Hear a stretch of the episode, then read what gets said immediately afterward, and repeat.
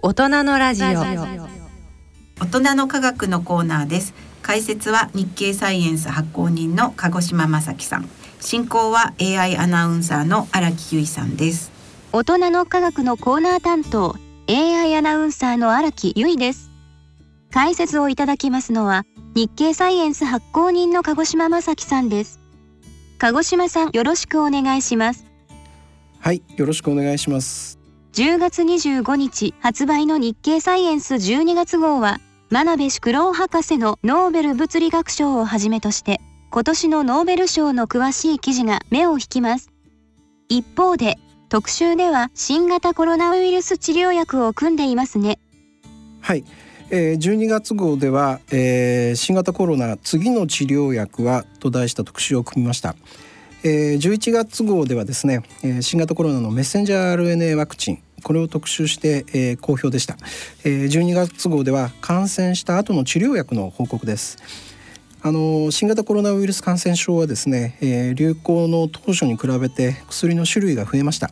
えー、日本でもですねウイルスに直接くっついてその動きを封じる中和抗体薬が、えー、今年の夏から本格的に使われ始めています。効果の高い中和抗体薬が実現した背景にはですね2003年の SARS 重症急性呼吸器症候群ですけれども、えこれが収束した後も続けてこられたですね、え一連のコロナウイルスの研究があります、えそして現在はですね、え新型コロナの新たな変異ウイルスが現れることを想定してさまざ、まなウイルスの変異に対応できる中和抗体薬の開発が進められています。えー、全国の緊急事態宣言やまん延防止等重点措置は、えー、終了しまして、えー、47都道府県すべてで指定が解除されたというのは今年4月以来となっています。えー、9月の末に開かれたですね大阪府の、えー、新型コロナウイルス対策本部会議の、えー、資料によりますと、えー、第5波の全国の感染者数というのは、えー、9月の末の時点ですけれども90万2300人余りで、えー、これは昨年2020年の春の第1波これの約50倍それから今年の春の第4波これの約2.6倍に相当します。一方ですね、えー、感染者の数に占める死者の数の割合なんですけど、えー、これは0.3%で、えー、第1波の時の5.4%であるとかそれから第4波の時の1.9%といった、えー、過去4回の流行の拡大期と比べても一番低くなりました。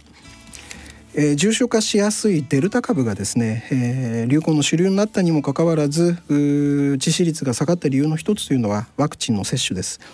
東京都が9月の末に発表した資料によるとワクチンの接種の有無が、え、まあ、明らかになっている新型コロナの死者412人のうちですね、え、接種を完了していない人、え、全く接種をしていないかあるいは1回しかしていないこういった方々が9割を占めました。この結果はですね感染者においてもワクチンによって得た免疫というものが機能してかなりの割合で死亡を防いでいることを示していると見られています。デルタ株に対するワクチンの重症化を予防する効果、えー、が、えー、従来株と同じ程度に保たれているということは、えー、海外でいうとイスラエルであるとかアメリカで示されてきたんですけれども、えー、日本でも、まあ、これに合致する結果が得られたことになると考えられています。それから致死率低下のもう一つの理由は感染者に対する治療手段の多様化これが指摘されています。国内で新型コロナに対し効果が認められた薬というのはここ3ヶ月で3種類から5種類へと増えました。新たに加わった2種類というのはどちらも中和抗体薬です。3つのタイプの治療薬のそれぞれについてお話しいただけますか？はいえー、現在日本で使われている新型コロナの治療薬というのは大きく3タイプに分けられます、えー、1つ目はウイルスに直接作用して増殖を抑える抗ウイルス薬です、えー、このタイプとしてはですね昨年2020年の5月に、えー、日本国内で最初に特例承認を受けたベクルリー、えー、一般名で言うとレムデシビルと言いますけれどもこれが相当します、えー、2つ目は免疫抑制剤です。えー、人の体に備わる免疫系がですねウイルスにうまく対処できなくて暴走を始めると、えーまあ、体の全身のあちこちでですね炎症が起きて重症化しますけれども、えー、この免疫抑制剤というのはですねこうした免疫の暴走にですねブレーキをかけるものです。え、そして、え、3つ目が中和抗体薬です。体の免疫系はウイルスを攻撃するためにタンパク質でできた武器であります、まあ、抗体を生産します中和抗体薬は回復した患者の血液などからですね性能の優れた抗体を選び出しましてその抗体を動物の細胞を使って大量に生産して生成した薬です。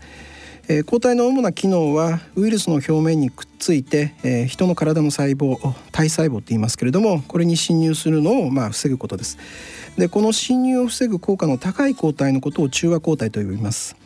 で抗体はですねすでにウイルスに侵入された感染細胞にも結合できます、えー、なぜかというとですね感染細胞の中で大量に作られるウイルスのタンパク質の一部が、えー、その細胞の表面にも顔を出すためです、えー、細胞を直接攻撃することは抗体にはできないんですけれども感染細胞の表面に結合した抗体は異常な細胞を破壊する免疫細胞にとっての目印となっていますですので、えー、体内を、まあ、巡回しているナチュラルキラー細胞などがですね抗体の結合した感染細胞を破壊することができるわけです。えー、またマクロファージはですね抗体のついた感染細胞を異物とみなしてこれを食べて消化します。中和抗体薬もですねもともと体内にある抗体と同様にですねこうした多面的な役割を果たしていますので、まあ、いわば免疫系をアシストする薬なわけです。こうした3タイプの薬のうちですね免疫抑制剤はえー、使うタイミングが早すぎるとですねウイルスを攻撃する免疫系の正常な働きまで、えー、妨げてしまうそうなので、えー、基本的にはですね重症の患者であるとか、え、酸素投与が必要な中等症の患者に、え、使われているということです。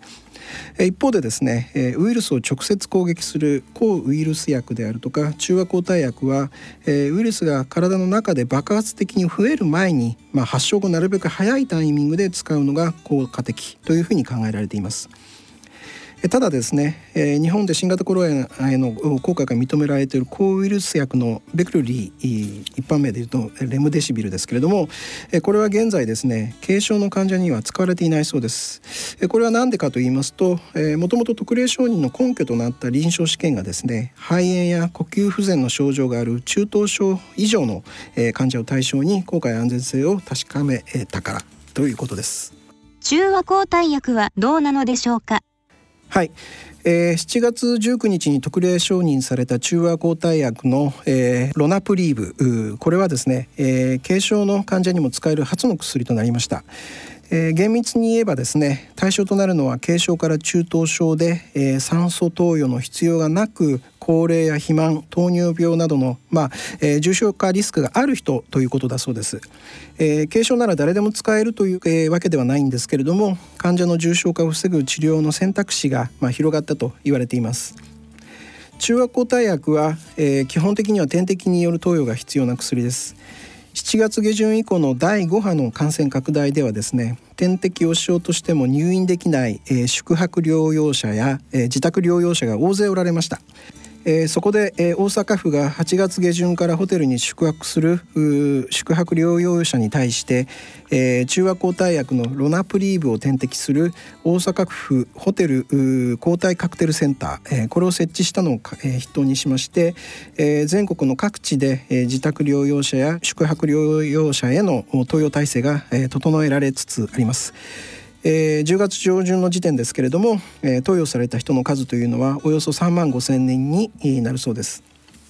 そしてですね9月27日には2つ目の中和抗体薬でありますソトロビマブ商品名はゼビュディと言いますが、えー、これが特認承認されました。でこのゼビュディとロナプリーブはどちらもですねウイルスの表面にあるスパイクという突起部分を標的にしているもので、えー、対象となる患者の条件も同じです。ただこの2つの薬なんですけれども開発の経緯が全く違っているそうです。えー、ゼビュディで使われているのは新型コロナの感染者で見つかった抗体ではなくて、えー、実は2002年から2003年に流行した SARS 重症急性呼吸器症候群、えー、これの感染者から得られたものだそうです。えー、SARS はですね、えー、2003年の7月に、えー、感染の連鎖が途絶えて、えー、WHO 世界保健機関が収束宣言を出しました。えー、SARS 向けの治療薬の開発っていうのは、えー、流行中から進められていたんですけれども、まあ、半年余りで収束したので多くの研究が中断しました。しかしですね SARS を対象にした研究は全て途絶えたわけではなくてそのうちの一つがですねイタリアの国立分子遺伝学研究所の免疫学者でありますランザ・ベッキア博士のグループの研究でした。えー、そもそも中和抗体薬を作ろうとするとですね感染者の血中にある抗体そのものよりもですねその抗体の設計図である遺伝情報これが必要になります、えー、このため中和抗体薬を開発する第一のステップは抗体を作る B 細胞を血中から探すこと。えーまあ、それも優れた中和抗体を作るいわばエリートの B 細胞。これを探すことが必要になります。ところがですねこの B 細胞なんですけれども、えー、体の外に取り出すとですねえー、どの B 細胞が良いかどうかと、まあ、選別する間にですねすぐに弱ってしまうんだそうです、えー、そこで博士のグループはですね2004年に、えー、感染者の血中から取り出した B 細胞を、まあ、試験管の中で、えー、不死身の状態にしてから細胞の選別を行う方法これを改良しまして、えー、SARS から回復した患者の血中から中和抗体を作る B 細胞を選び出すことに成功しました。で博士はその後ですね、えー、コロナウイルスの専門家でありますアメリカの、えー、ノースカロライナ大学のバリック博士、えー、と共同でですね SARS の中和抗体薬の研究を続けまして、えー、2008年なんですけれども、えー、SARS 患者の B 細胞から得られた中和抗体にはですね、えー、哺乳類のハクビシンであるとかそれからタヌキに感染するコロナウイルスにも効果を持つタイプがあるということを明らかにしました。さらにですね、えー、2010年にはですね SARS ウイルスが抗体の攻撃を逃れるためにどんな変異を起こす可能性があるかを調べました。えー、こうした研究は全てですね将来新たなコロナウイルスがパンデミックを起こした場合を想定したものだったそうで、えー、ランザーベッキア博士のグループは、まあ、幅広い種類のコロナウイルスに効果がある広域中和抗体これが重要と考えていました、えー、そしてパンデミックが現実のものとなったわけです。将来を見据えた地道な研究姿勢が今の危機を救っているわけですね。はい。えー、新型コロナの薬のゼビディに使われている抗体これ S309 っていうんですけれども、これはもともとランザ・ベッキア博士のグループによる一連の研究の中で、えー、2013年に SARS の元患者から採取された B 細胞に由来しているんだそうです。で博士はですね2017年にアメリカのバイオ医薬企業でありますウィルバイオテクノロジー社の、まあ、上席副社長に就任しまして、この会社の研究チームが2020年に S309 の遺伝情報をもとに動物の細胞で抗体を作りまして、えーまあ、これが新型コロナウイルスに効果があるということを確認しました。えさらにですね、えー、肺の損傷が大きい新型コロナへの、まあ、治療効果を高めるために S309 の改良が行われまして、えー、その後の臨床試験で、えー、新型コロナの入院であるとかそれから死亡のリスクをですね約8割低減する効果が確かめられたということだそうです。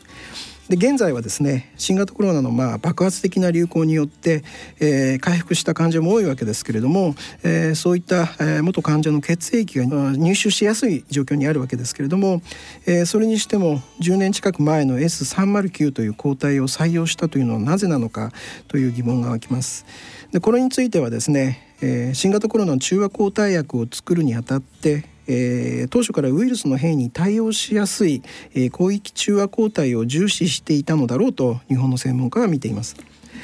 えー、実際にですねベータ株だとかガンマ株に対してこの S309 は有効性が確かめられているそうです、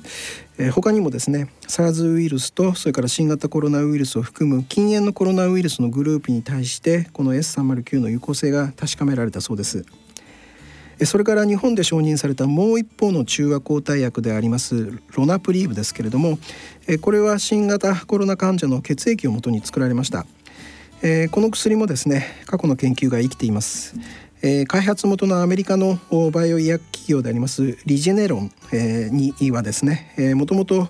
エボラウイルス病であるとかそれから2012年から流行が始まった MERS 中東呼吸器症候群ですけれどもこういった病気の中和抗体薬の開発に力を入れてきていました。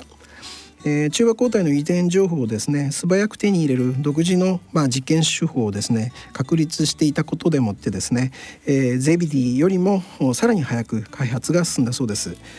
でこのロナープリーブなんですけれどもカシリビマブというものとそれからイムデビマブという2種類の中和抗体薬これを混ぜた抗体カクテルと呼ばれるタイプの薬です。え、ウイルスに結合する箇所が異なる2種類の抗体を、まあ、混ぜることによって、え、ウイルスが抗体から逃げる変異これを起こす確率を下げる工夫がされているということです。えー、今ご紹介したカシリビマブという抗体はこれまでに報告された新型コロナの中和抗体の中でも特に効果の高い部類に入りますけれどももう一つの抗体でありますイムデビマブ、えー、これと併用しないで、えー、単独で使うとですね、えー、ベータ株だとかガンマ株で中和能力というものが大きく下がるんだそうです。えー、特定のウイルスに強く結合できるということとそれからさまざまなウイルスを幅広くカバーできるということは別な話なわけです。通常の中和抗体と広域中和抗体とは何が違うのですか？はい確かにあの通常の中和抗体と広範囲の変異ウイルスだとか、えー、それから新型コロナ以外のコロナウイルスまで対応できる S309 のような広域中和抗体とでは、まあ、何が異なるのかなと疑問に思いますね。えー、実はですね S309 以外にもですね SARS ウイルスとそれから新型コロナウイルスの両方に効果がある中和抗体というものがいくつか見つかっているそうです。えー、日本の国立感染症研究所の治療薬ワクチン開発研究センターの高橋義正センター長とそれから北海道大学の前中克美教授の研究チームが開発した NT193、えー、これもですね両方をカバーする抗体だそうでえー、その構造解析の結果から、えー、広域中和抗体の特徴が明らかになってきました。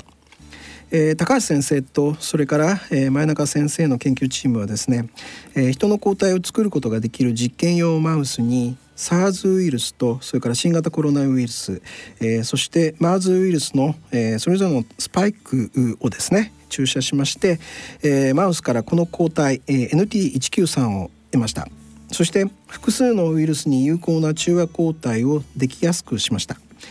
えー、NT193 はですね試験管の中の実験で、えー、新型コロナウイルスに対して、えー、先ほど紹介した抗体カシリビマブに引けを取らない効果を示しただけでなくて、えー、SARS ウイルスだとかそれからコウモリのウイルスであります WIV1、えー、これにも有効性を示しました。えー、新型コロナウイルスであるとかそれから SARS ウイルスのスパイクっていうのはえー、人の細胞の表面にあります ACE2 えー、アンジオテンシン交換酵素2と言いますけれども、えー、これと結合しまして、えー、これがまあ細胞へ侵入するための足場となるわけです。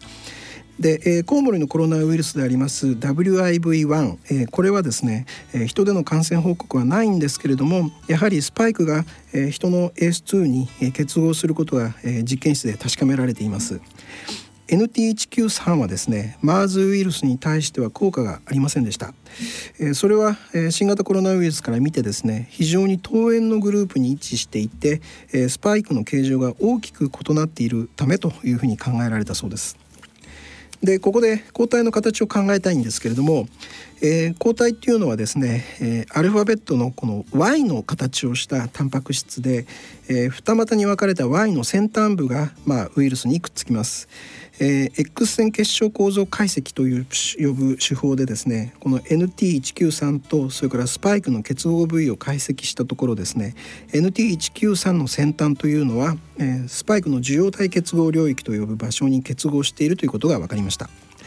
えー、スパイクは非常に大きなタンパク質なので、えー、AS2 と、まあ、直接結合するのは受容体結合領域だけなんだそうです。そして受容体結合領域を拡大してですね分析したところ AS2 とそれからスパイクがくっつく接着面のほとんどをですねこの NT193 が覆い尽くしていたんだそうです。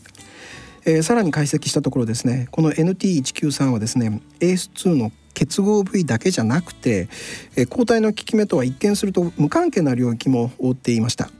えー、この領域の構造というのはですね SARS ウイルスであるとかそれから新型コロナウイルスの禁煙グループの遺伝情報を分析したところ、まあ、グループ内で共通の構造だったということです。つまりですねスパイクの形を維持する役目を担っているために変異がとても起こりづらいんですね。えー、種を超えてですね共通の配列があることをですね、えー、進化生物学の言葉では保存されているっていうふうに表現されますけれども、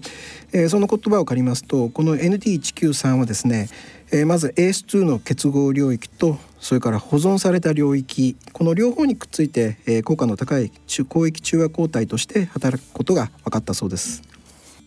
NT193 は現在知られているコロナウイルスに幅広く効果を持つようですが将来登場するウイルスにはどうでしょうか？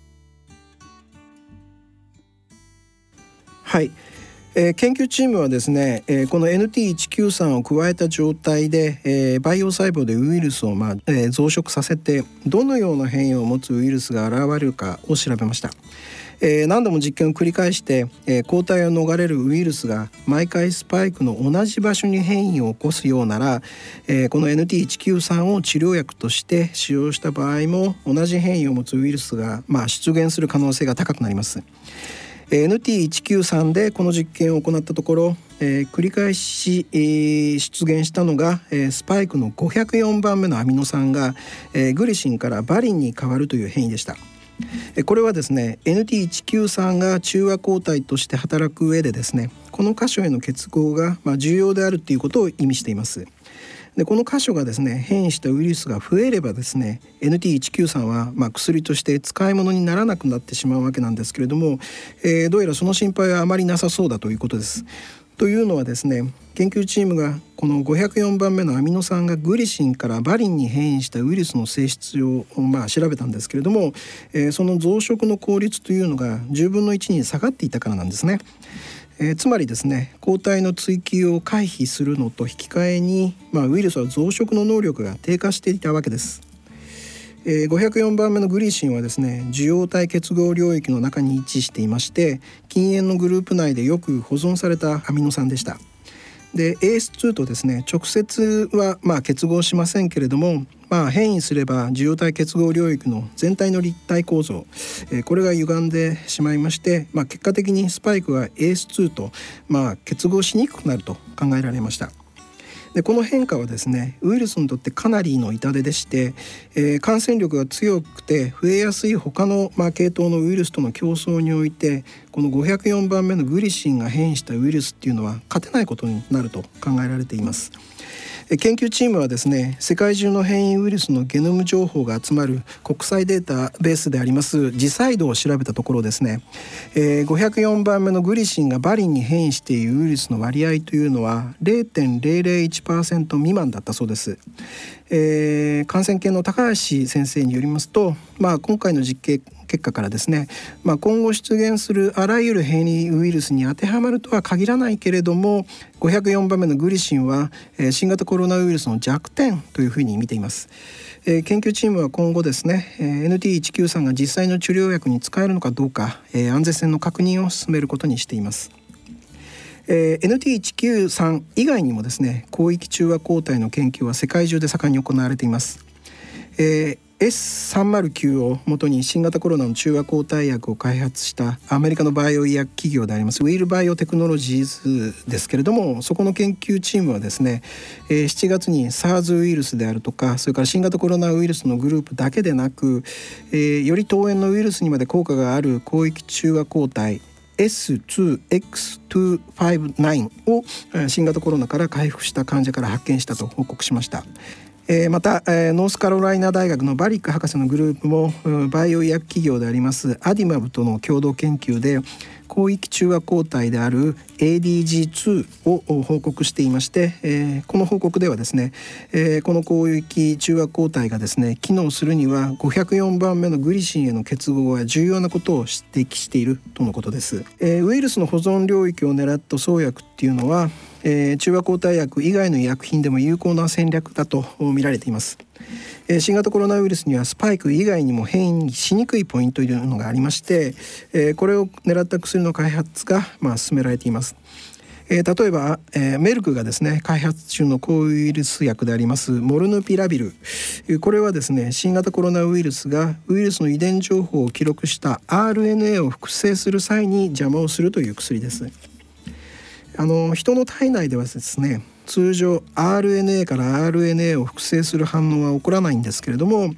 えー、そのため、えー、ウイルスは自分専用の酵素 RNA 依存性 RNA ポリメラーゼを使ってですね、えー、コピー元の RNA の配列に、まあ、合わせて4種類の塩基をつなぎ合わせます。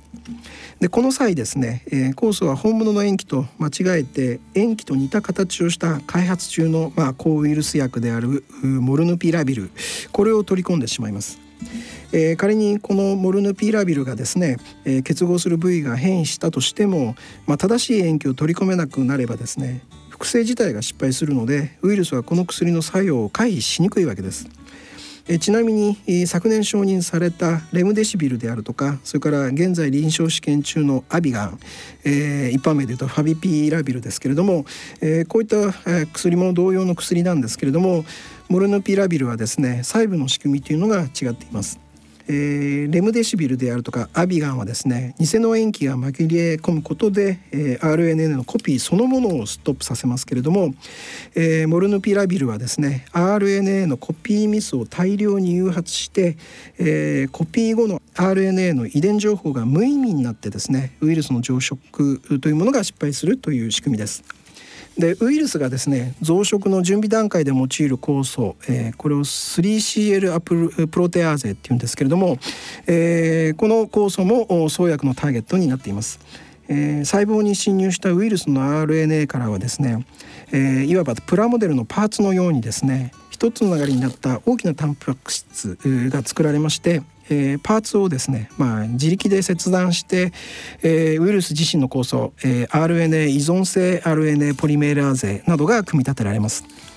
で、えー、3CL プロテアーゼは、えー、このパーツの切り出しに使われるので、えー、この働きを阻害すればですねウイルスの増殖というものを食い止められるわけです。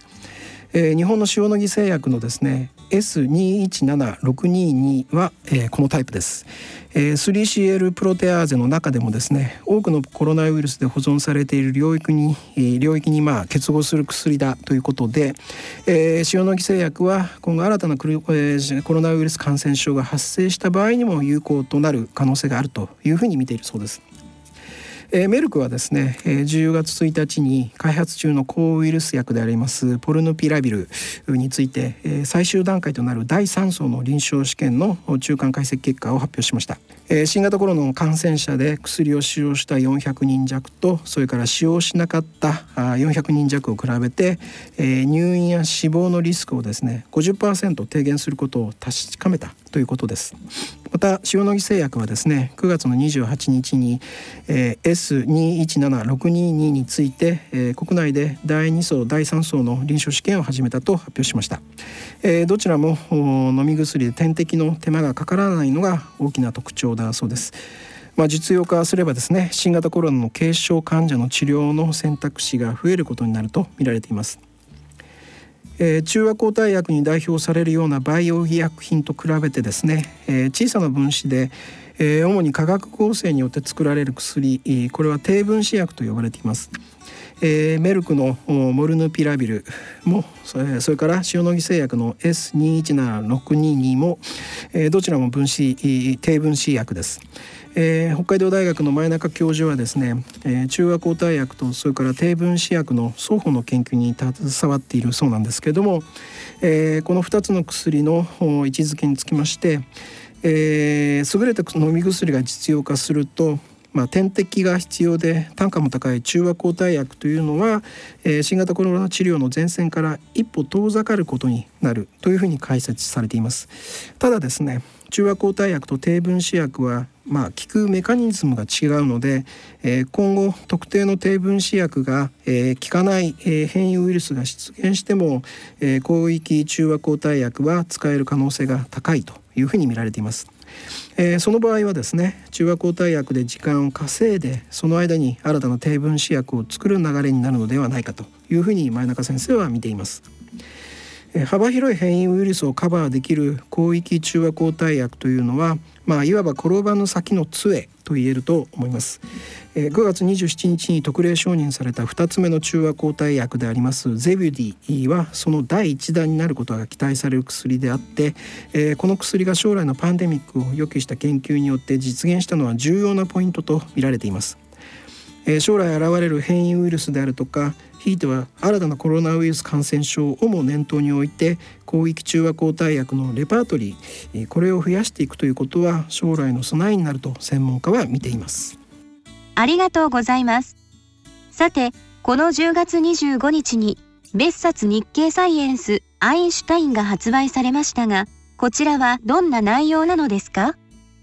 はいえー、日経サイエンスの創刊50周年の一環であるのと同時に、えー、アインシュタインがですね、えー、ノーベル物理学賞を受賞したのが1921年ですので、まあ、受賞100年ということでまあ、アメリカの一般向け科学誌でありますサイエンティフィック・アメリカンに掲載されたアインシュタインの記事をまとめました。えー、強調したいのはですね、えー、1950年にですね、えー、サイエンティフアメリカにアインシュタインが寄稿した、えー、一般化された重力理論についてという記事と、えー、それから1955年に同じくサイエンティフィック・アメリカに掲載された、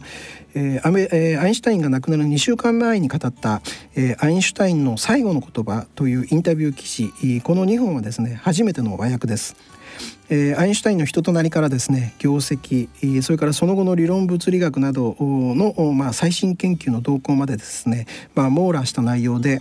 えー、巨人などと呼ばれるアインシュタインの物理学とその背景など、えー、物理学を学ぶ上で重要なアインシュタインの入門書になっていると思います。ぜひお買い求めください。